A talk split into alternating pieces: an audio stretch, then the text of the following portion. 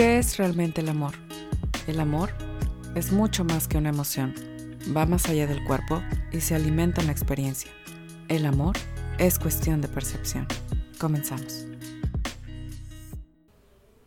Bienvenida a un episodio más de El amor es cuestión de percepción. El día de hoy vamos a hablar acerca de cuatro pasos, prácticamente cinco pasos para superar una ruptura, ¿vale?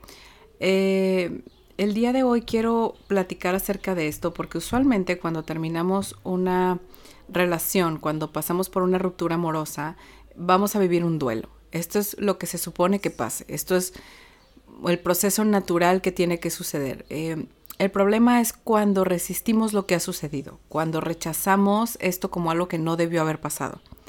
Cuando resistimos el dolor que tenemos que atravesar en este duelo, entonces lo que hacemos es prolongarlo. El día de hoy precisamente por eso quiero darte estos pasos. Quiero que notes que los mitos comunes que tenemos, como que va a tomar mucho tiempo, va a ser la cosa más desgarradora y dolorosa. Sí, sí va a ser doloroso porque todos cuando nos despedimos de alguien que, que entra, yo siempre les digo, es como tú eres la protagonista de tu vida y las personas entran y salen de tu vida. Y la única persona que nunca va a salir de tu vida eres tú. Pero tú eres esta protagonista y de repente hay personajes que se incluyen, a veces estamos en algún trabajo y entran personajes y hay veces que nos salimos de ese trabajo y salen esos personajes y demás. Entonces, cada vez que sale uno de estos personajes, especialmente cuando se trata de pareja, de hijos, de cuando se trata, por ejemplo, de, de, nuestros padres, por supuesto que es un proceso que implica un duelo, que implica un, una despedida, ¿no? Psicológicamente tiene muchos, eh, le damos mucho significado a esto, ¿vale? El asunto es cuando resistimos el atravesar por este duelo, cuando resistimos atravesar por el dolor, lo prolongamos. Y lo primero que quiero hacer es citar esta frase de Byron Katie que justamente resume todo esto y es únicamente sufrimos cuando creemos en un pensamiento que está en desacuerdo con lo que es. Cuando la mente está perfectamente clara, lo que es es lo que queremos. Deseos surgen a cada rato, ¿no? Yo quisiera que esto fuera así. Sin embargo, algo que es muy importante es primero estar de acuerdo con nuestra realidad. Y muchas veces nuestra realidad es estar atravesando por una ruptura amorosa. Muchas veces nuestra realidad es que hemos perdido a alguien, ¿sí? Hemos Em, hemos elegido cosas distintas, ¿no? Porque también pasa que terminamos porque sabes que yo terminé porque estoy bien consciente porque elegí otra cosa. Sin embargo, no por eso quita que este vaya a ser un proceso que tiene un significado de duelo y que tiene un significado pues de, esta, este proceso por el que vamos a atravesar para ajustar nuestras vidas a una nueva realidad que ya no incluye a estas personas, ¿ok? Entonces, hoy quiero hablarte de lo que puedes hacer para superar este momento de la mejor manera posible.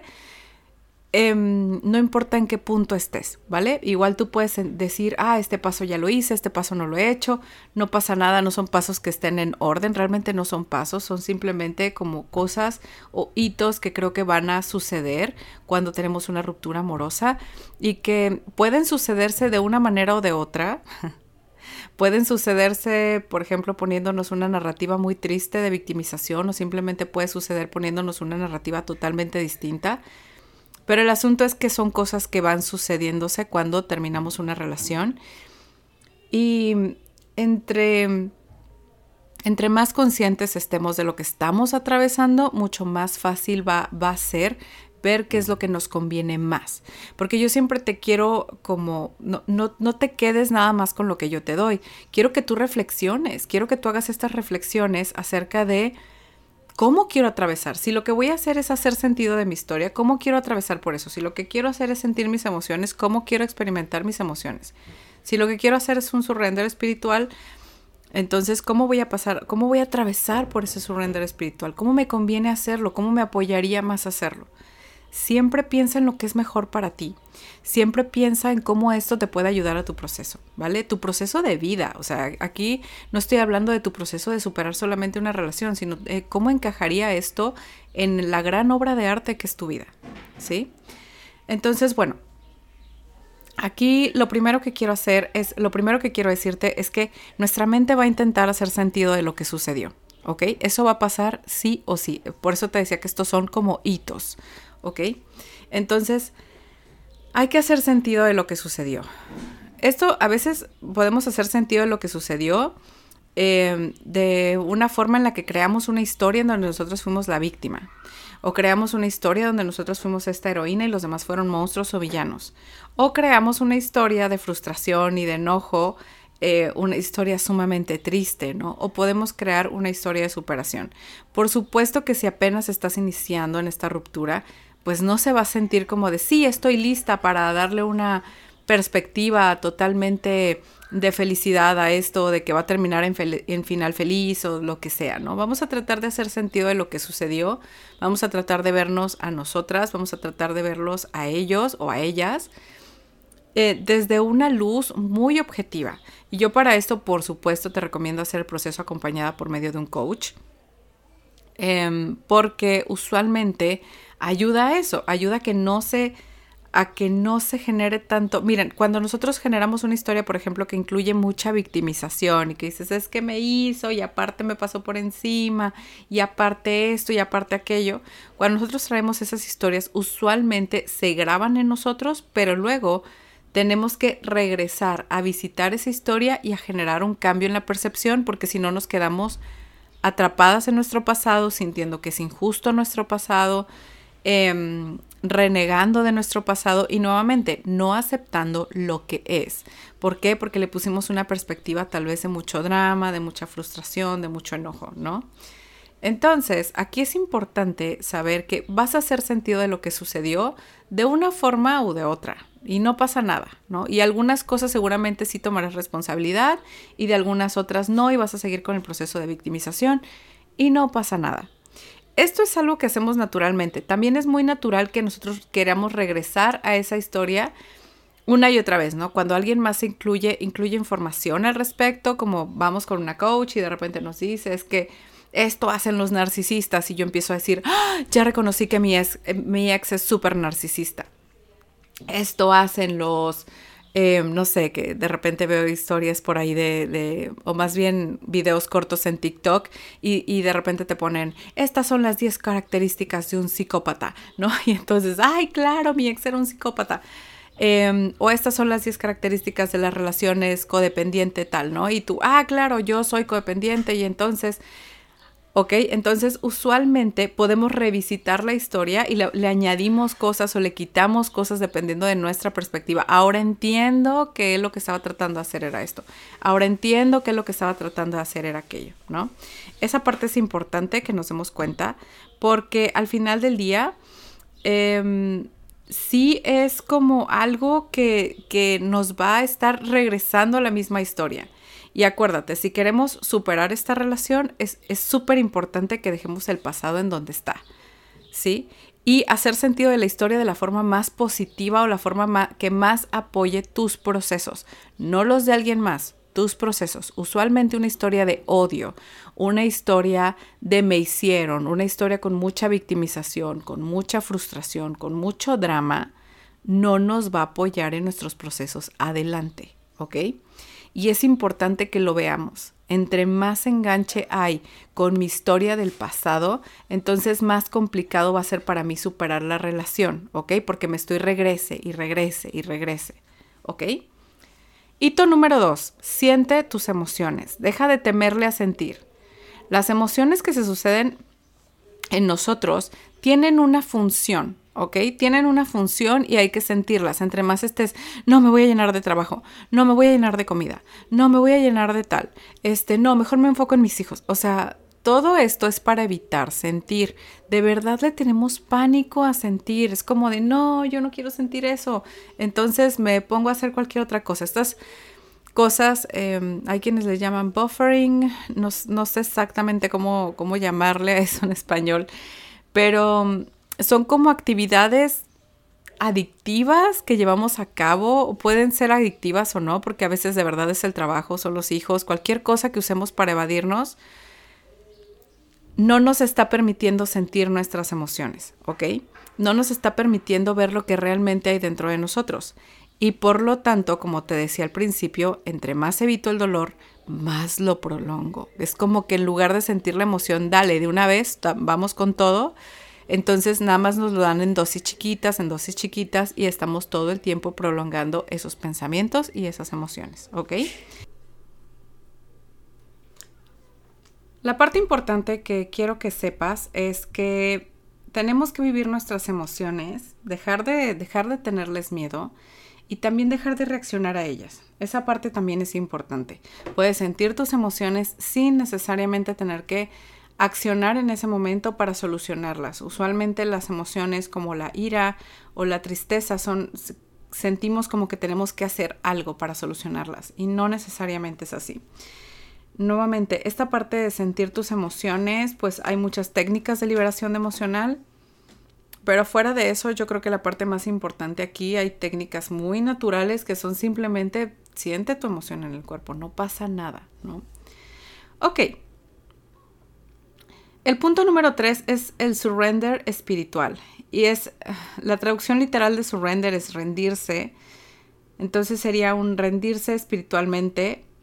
Esto es parte del proceso, es algo difícil de explicar. Yo se los he platicado varias veces. Yo estaba fuera de una iglesia, me acuerdo que me dijeron que fuera allí para que pidiera un milagro.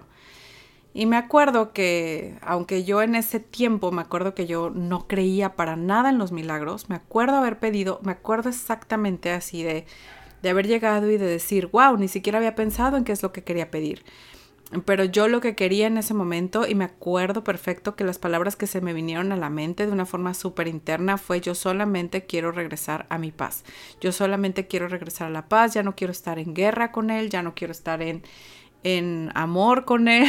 este, y me acuerdo que yo decía, si esto es tan complicado, si realmente él no tiene que estar conmigo, si no es necesario que él y yo estemos juntos, no pasa nada no pasa nada, este, si esto no es para mí, está bien, no voy a seguir peleando más en mi mente, no voy a seguir llorando porque es que de verdad él debería estar conmigo y él debería de estar haciendo, ya no quiero más esto. Y eso fue incluso antes de mi proceso en el grupo, ¿no? Entonces, ahora entiendo que lo que yo estaba haciendo era, es justamente este surrender espiritual, este rendirme espiritualmente. Es como esta oración de la serenidad que yo amo, amo, amo esta oración y se las he compartido un montón de veces, pero es Dios mío, ayúdame a aceptar las cosas que no puedo cambiar, valor para cambiar las que sí puedo y sabiduría para distinguir la diferencia. Y este aceptar las cosas que no puedo cambiar es aceptar todo lo que es, como dice Byron Katie, ¿no?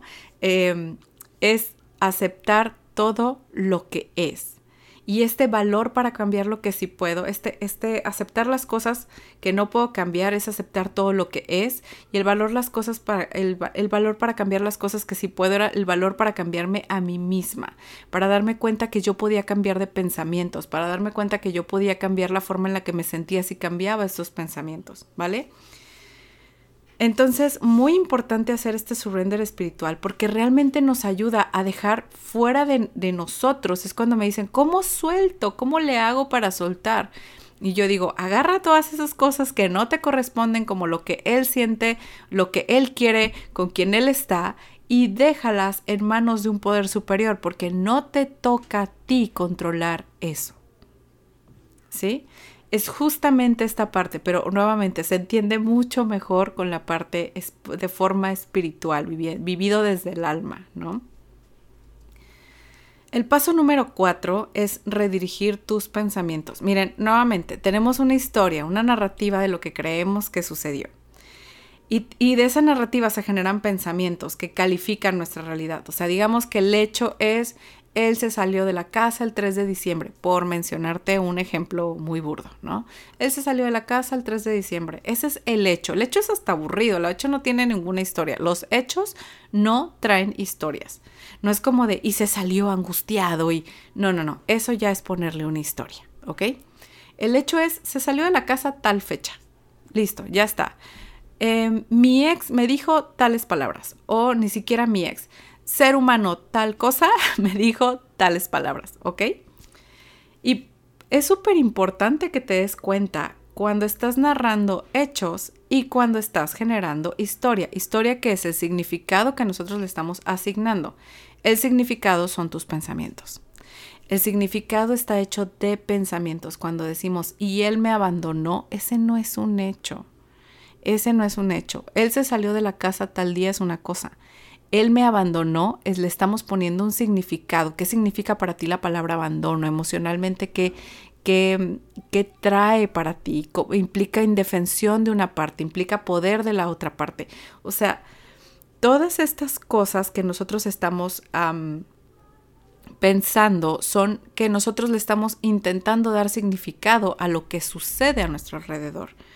Pero si tú no notas que estos son pensamientos y simplemente piensas que es un hecho, que es un hecho que aparte no se puede cambiar porque está en tu pasado, entonces vas a tener una experiencia de vida muy distinta.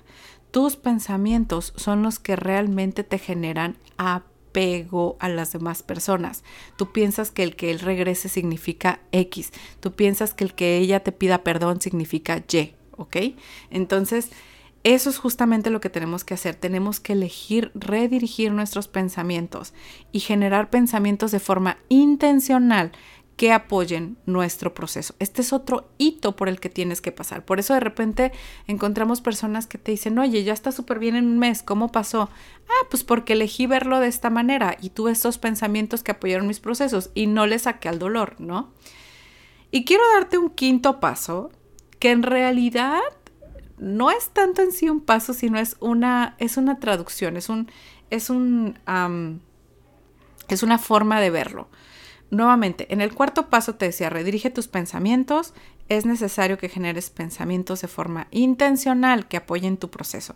Y nuevamente, yo quisiera decirte esto, hazlo acompañada, porque de verdad ayuda un montón. Es muy diferente el proceso de estar revisando tus pensamientos y regresándote a tu historia y a tu narrativa y esto por tu cuenta, a que lo hagas en compañía de un coach, un terapeuta, un asesor, un psicólogo o lo que tú elijas, ¿ok? Y el quinto paso que te decía que en realidad no es un paso, sino es una forma específica de significarlo, es creer que es posible que venga una mejor realidad para ti ahora, ¿ok? Siempre que me encuentro a alguien que ya ha superado esto, ya tienen esta creencia instalada de a partir de ahí se vino una, una mejor etapa de mi vida, a partir de ahí se vino esto.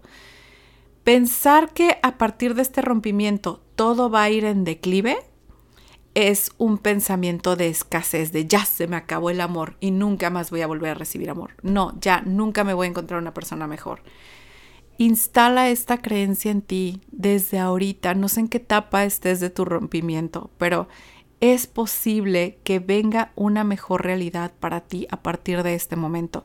Es posible que tú a partir de este punto crees una realidad mucho más intencional, de forma más intencional, de forma más clara, siendo más consciente de ti a partir de ahora, ¿sí? Formar una vida más emocionante que la que tenías con tu ex, ¿sí?